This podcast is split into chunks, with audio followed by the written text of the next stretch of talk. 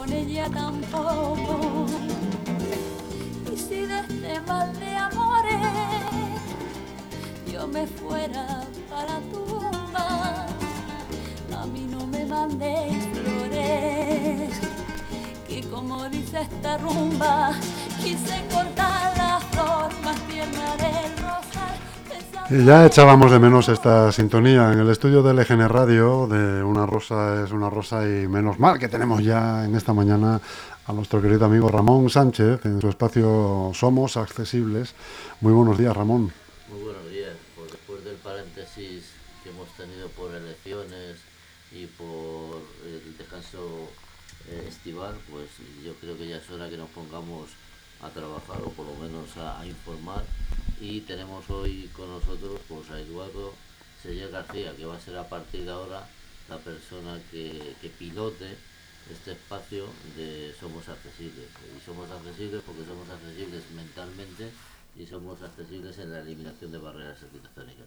Y quién mejor que Eduardo, porque ha sido un director, primero es discapacitado también, después es jubilado, que también es un, planteamiento que vamos a incorporar a este espacio, y sobre todo es un profesional eh, enfermero, como se decía antes, y ATS, con lo cual tenemos ahí tres vertientes, que es una persona muy movida y muy, y muy que siempre está en congresos y en conferencias y nos aportará el grado distinto que hasta ahora hemos tenido de presentar las distintas asociaciones a nivel local y experiencias que hemos tenido pues en el, en el área de discapacidad donde yo estuve y en la 11 y eh, darle una dimensión más, más nacional o más internacional a, este espacio.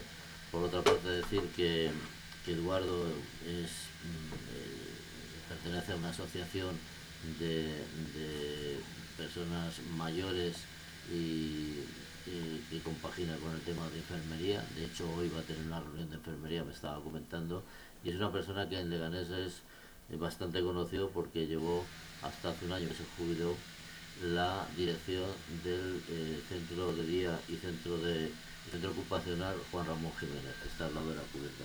Con lo cual yo creo que cumple todas las expectativas para decir que tenemos la persona idónea. Y, nada más, es presentar el nuevo, el nuevo persona que va, que va a dirigir, va a llevar este, este espacio, aunque yo no me voy a desvincular y de hecho el próximo martes voy a estar porque tiene que ir a una conferencia y lo llevaremos a la par en la, en la oscuridad, nunca mejor dicho, pero entre los micrófonos pues estará él diciendo y dirigiendo e informando de lo que tiene que ser accesible, de lo que tiene que estar bien hecho. Y nada más, le paso la palabra a Eduardo un poco que nos diga una semblanza y qué piensa de este nuevo espacio o cómo se va cómo lo va a enfocar. Bueno, muchas gracias Ramón. Eh, la confianza que tienes en mí, efectivamente, ya un poco has resumido mi, mi experiencia, ¿vale? Efectivamente, eh, durante 12 años he estado aquí en Leganés como director de un centro de personas con discapacidad intelectual, centro ocupacional y centro de día, el cual me ha aportado pues, muchos conocimientos, en el cual he visto muchas cosas y bueno, eso por un lado. También, como has hablado desde el mundo de, de los mayores, también he dirigido dos centros como jefe de área técnico asistencial, dos residencias de mayores, una con 525 residentes y otra con 617 residentes, todas ellas pertenecientes a, lo que se llamaba Servicio Regional de Bienestar Social, hoy se llama Agencia Madrileña de Atención Social. También eh, creo que lo has comentado, también he sido director de un centro de mujeres, en riesgo de exclusión social embarazadas o con niños menores de tres años. También para mí ha sido otra experiencia como profesional dentro de la gestión. Porque luego eh, cuando tú preguntas un poco mm, y te, que te llaman para ser gestor o director de un centro, la primera pregunta que, haces es ¿yo qué voy a hacer ahí o yo qué formo parte de esa gestión? Vale, pues muy sencillo. Cuando, cuando me llamaron para irme de director al centro de mujeres era porque era padre. bueno, vale, yo soy padre, pero mis hijas no son conflictivas, ni están en exclusión social. Pero bueno, fueron dos años de, experiencia muy buenos, el cual también me sirve o me ha servido para muchas cosas. Eh, la discapacidad, pues bueno, pues otro mundillo, en el cual pues ahora hay un tema que me preocupa mucho, eh, lo hablamos tú y yo muchas veces, es el tema de eh, la discapacidad ya de las ya de los mayores, ¿vale? ¿Por qué? Porque hoy en día las personas con discapacidad se van haciendo mayores. ¿Por qué? Porque ya la edad o a la media de edad, dependiendo de la discapacidad que tiene, pues eh, por ejemplo un síndrome de Down a partir de los 45 años ya es mayor. Entonces necesita unas prestaciones y hay que atenderle. La discapacidad intelectual, dependiendo de si es severa o no, también tiene sus problemas. Y ahora estoy muy metido en el tema de los autistas. De hecho, de hecho en el centro que teníamos... Eh, Juan eh, Ramón Jiménez empezaron a entrar personas con autismo, ¿vale? Es uno de los pocos de la comunidad de Madrid. Que, yo, yo ahora, por ejemplo, eh, ya aprovecho, el viernes día 22 se celebra una jornada de autismo y sanidad que se va a celebrar en, en el Gregorio Marañón a través de la Federación Autismo Madrid, que también un poco colaboro y participo participo pues con ellos. Todos esos, todas esas jornadas, todos esos congresos que pues, un pequeño resumen cuando vengas. Luego ya, ya, ya, contaré. Ahora ya, por ejemplo, he estado también, que un poco como hablamos no solamente de discapacidad, vamos a hablar de mayores también en este programa y de la, sobre todo la dependencia, recordar que el día 21 es el Día Internacional del Alzheimer. ¿vale? Entonces ahora andamos como muy volcados con, con ese día. Yo he asistido el jueves a una jornada en la Universidad Europea, ¿vale? la cual estuvo también muy, muy interesante. El viernes he estado también, ya te he comentado, una residencia que bueno, es un centro amigable de personas mayores y también eh, de Mensajeros de la Paz, que Mensajeros de la Paz también sabéis que está muy metido en el Padre Ángel también, en el mundo de la discapacidad también. Entonces, bueno, pues, pues ahí también ando un poco metido. Y mañana, mañana voy a acudir a un acto que es para, bueno, pues del anciano frágil en el Hospital de Majadahonda, que organiza la Sociedad Madrileña de Geriatría y Gerontología, estaré presente también. O sea, está claro que no, jubilado, pero no, no, no paro, sigo muy activo y bueno, pues aquí en Leganés, eh, pillado un poco lejos, pero seguiré activo porque también conozco, conozco mucha gente dentro de, he participado en el foro de la discapacidad, ¿vale? durante 11 años, que fue donde empezaste tú, Ramón, y luego ha habido una continuidad. No sé, ha habido un parón, eh, ya no es como antes, no entiendo el por qué, me gustaría saberlo. Eh, yo le echo la culpa a todos los políticos, todos. ¿Un parón te refieres en cuanto a las ayudas, la implicación? De que no ha, no ha habido una continuidad, ¿vale? No ha habido una continuidad. Eh, juntarse dos veces al año para hablar de los temas de, que había en Leganés, para organizar el la semana de la discapacidad, que además... La semana de la discapacidad sí se ha llevado a cabo. Se llevó a cabo, pero se cambiaron las fechas, porque la semana de la discapacidad es en diciembre y se hizo en, mayo, mayo por, el tema de, bueno, de las elecciones. Y también porque fue la fecha de cuando... Eh, Naciones Unidas se aprobó la resolución en la conmemoración. Pero bueno, fechas se pueden alcanzar o se pueden dar distintas. Lo que no se concibe, y lo comparto contigo, es que independientemente de los años de la pandemia, no se vuelva a convocar y a reunir el foro de discapacidad o en este caso el Consejo Sectorial de la Diversidad Funcional, porque eh, es un, un, sitio de reunión y de puesta a punto de todas las asociaciones de discapacidad que existen en. Yo entiendo y creo que ahora con la nueva eh, los políticos, en este caso Jesús, pues se podrá, se podrá y se pondrán en funcionamiento y eh, pues eh, se volverá a ser antes de la pandemia. Ha habido un, tiempo, y no es por defenderlos, al contrario, que por motivos de, la pandemia no se ha hecho, pero mm, a partir de ahora si no lo hacen ya sí que no tienen excusa.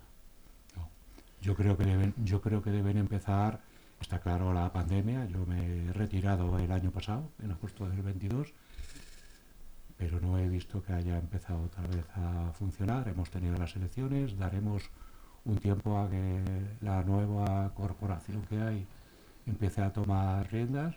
Supongo que también se estará esperando, esto es una reflexión que hago en voz alta, a nombrar también los miembros de los a nivel político de los consejos sectoriales porque eso hay que pasarlo por pleno y entiendo que a lo mejor y a lo mejor no seguramente no se haya pasado no se haya nombrado las personas que asistan porque eso lleva un proceso burocrático bastante bastante eh, latoso por decirlo, no decir otra palabra. ahora, ahora lo primero saber dentro de la concejalía que se han creado donde va a estar enclavada hay una de servicios sociales Entiendo que Rosa eh, entonces, bueno, pues ahí es de ahí donde se tiene que mover, porque el responsable eh, un poco del equipo técnico de discapacidad sigue siendo Carlos, que yo sepa. Eh, el sexólogo, psicólogo o sexólogo. Creo que sigue siendo el responsable.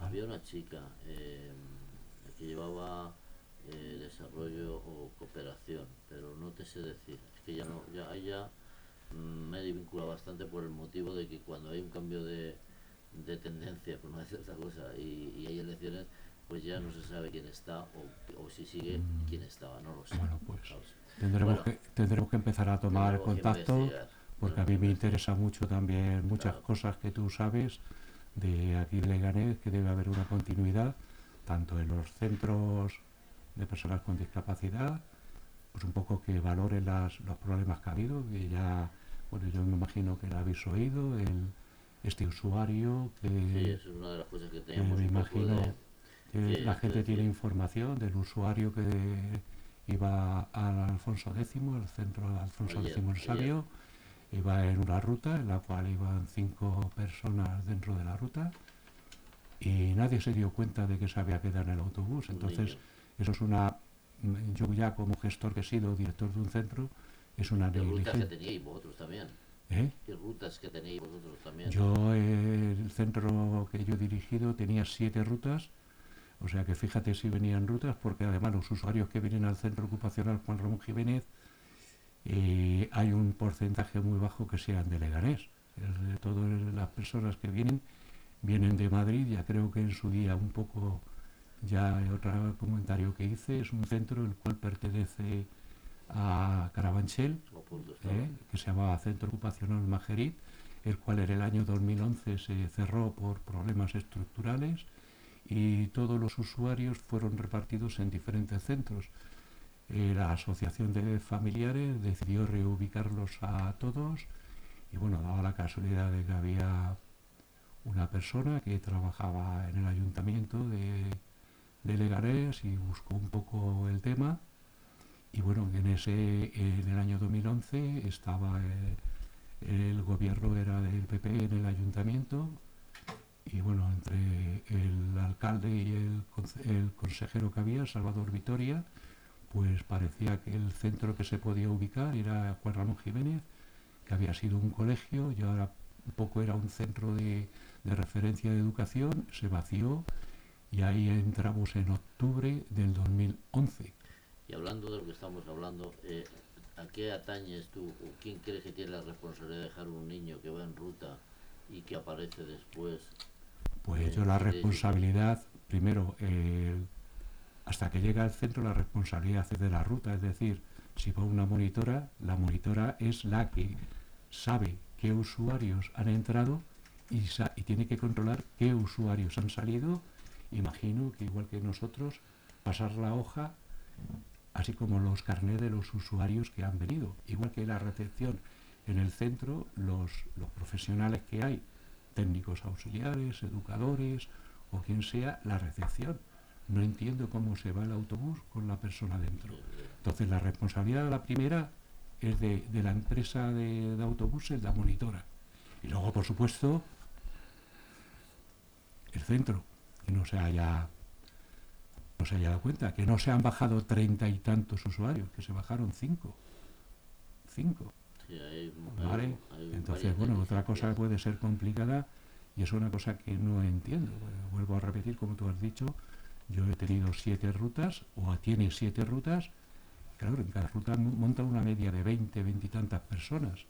Entonces hay que controlar y tienes que saber en todo momento cómo... Dar a conocer este hecho, dar a conocer esta situación, dar a conocer esta negligencia y esperemos que no se repita. Esperemos que no se repita. Y que la problemática eh, suscitada pues eh, se encuentre porque se ha realizado.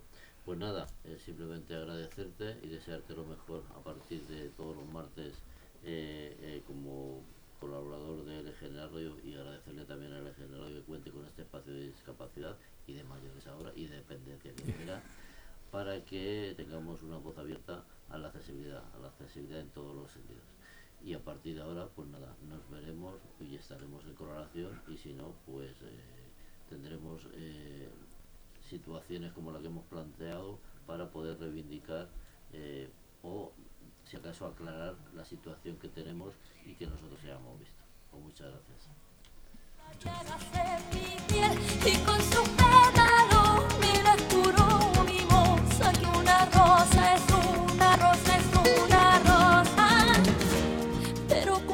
Más me cura, ay al ratito más me escuece.